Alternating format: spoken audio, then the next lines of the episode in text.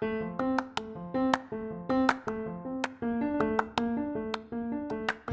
I'm Perla Torres Flores. I'm a gastronomy student.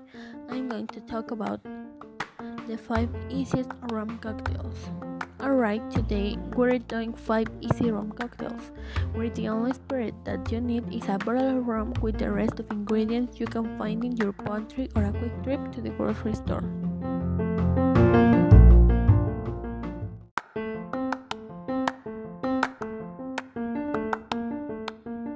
Done the same video but for whiskey and for gin I'll put a link in the description below and if you want to see other spirits just let me know.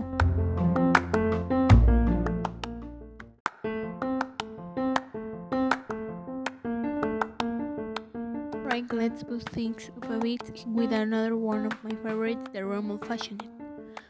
Now, this drink is all about showcasing the flavor of the rum, so I will go with something with a little more character, maybe a dark rum, or in my case, I'm gonna go with a rum agricole for Martinique. You can, of course, use any rum you want here, but because it's gonna be the vast majority of the drink pick, when you really like now we're gonna put this in a rock glass.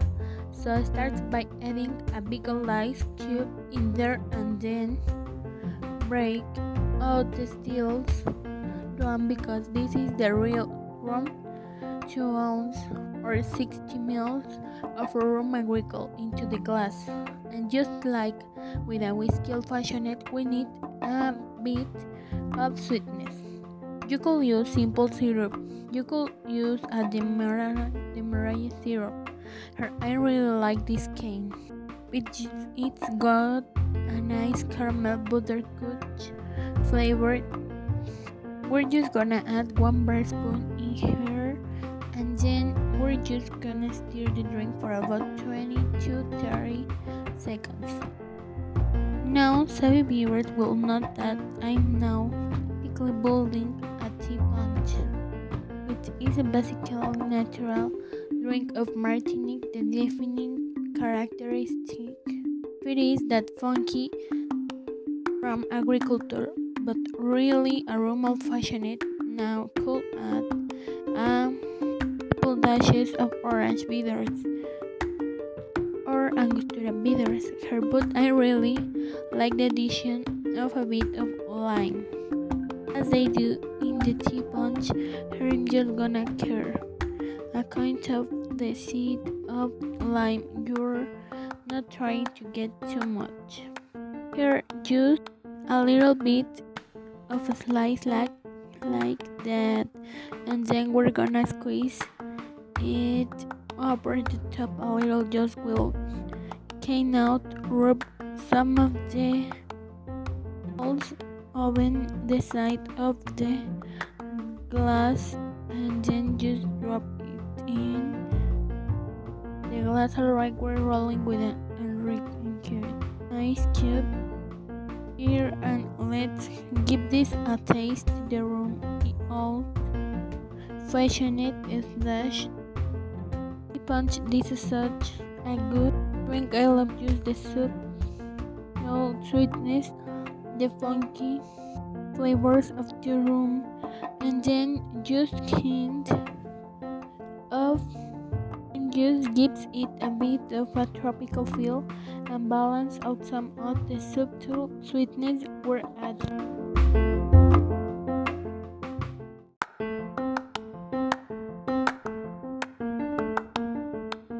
up, we have the classic simple for ingredients like the Cuba Libre starts by adding some ice cubes into a chill cooling glass, then call up Harry and Lar because we're about to get rum. And remember with 2 ounces or 60 mils into the glass.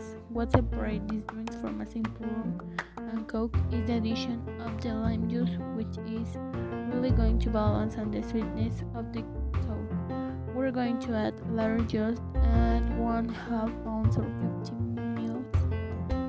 Next, we need our Coca-Cola I'm just going to use this Mexican Coke here that's made with cane sugar instead of high fructose.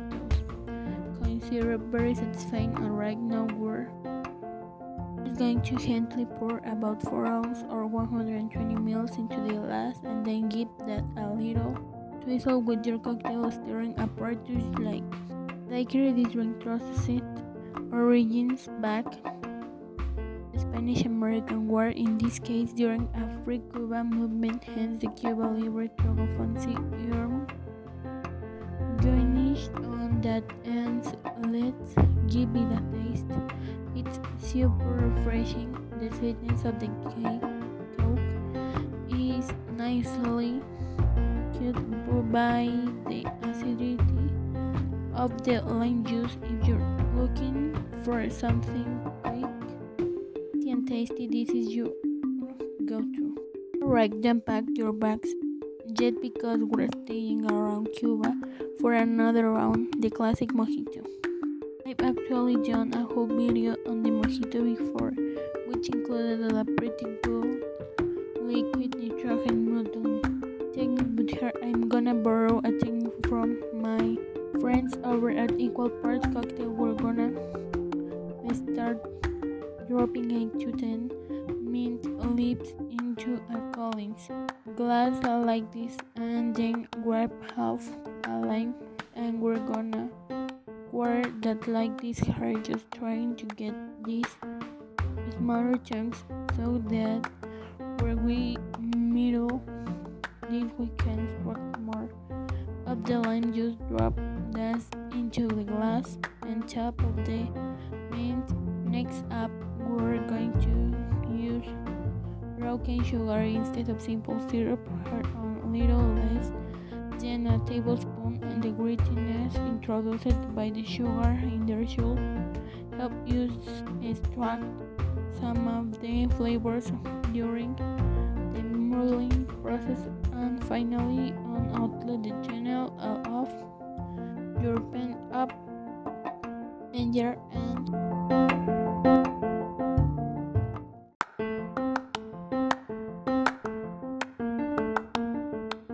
better forget the mint, lime, and sugar. You want to mold base hard enough to extract the lime juice and extract some of the mint flavor, but not as hard to you're gonna shred the mint and realize some of the bitter perfume flavor. It is a delicate dance, but that is the art of the mojito.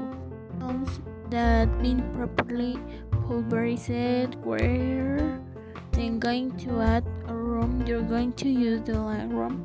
Here one add a half ounce or five mils are in some crushed or cracked ice at this point and start to stir it around a bit to chill the dilute and mix things together here okay now we need our bubbles. I'm gonna add about an ounce or 30 ml of mineral water to the cocktail alright? Give that another quick stir to mix everything together then grab a fresh bucket of mint feather the devil out of it on the top of the glass to unleash some of the aromas and then just tuck it on top tuck in a sip cylinders. And let's give it a taste the classic mojito smell. Absolutely amazing and this delicious what else do you want on a hot summer day i mean your drink is a cold is a the mint super fresh it's not too sweet this drink is perfect figure I throw in an original cocktail. For the final drink, her so here is the berry Beringy named called Brew and Cream.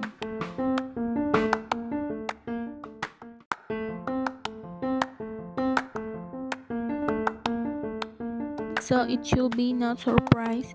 Choose some cold brew. In this one, we're going to start with 4 ounce or 22 ml into a shaker. Gibbs next. We're going to sweeten that up with half an ounce or 15 ml of or a simple syrup and as rule of thumb we're going to add 2 ounces or 60 ml preferably using a dark rum now this is optional but likely recommended. I'm going to throw in a bar spoon of cream of coconut and once you crack this open you can also move a pina colada. I like my uh, coffee with cream. So I'm going to throw in a splash of heavy cream here but you could also use half and half. Could also use half. And we count. One two. Twist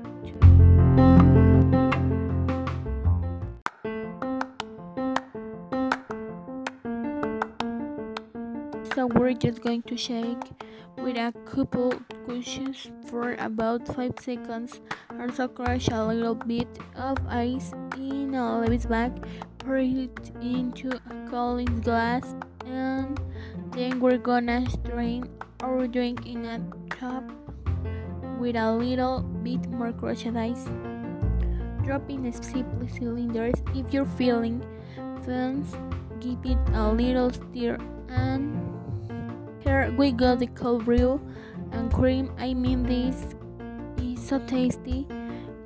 We, why even brother with a regular cold brew when you can have this through eating a Starbucks cup and that'll just be our little secret. Just be our little secret today video was passionate by Raycon Wireless. But I've been, I've been testing this for months now and I'm long about the sound quality and comfort. They're super discreet and um, nice and in the ear. I think these are great for marking from home working out, uh, listening to music, and podcast. Raycon it would start about half the price of any other premium place, but on the they sound just as amazing.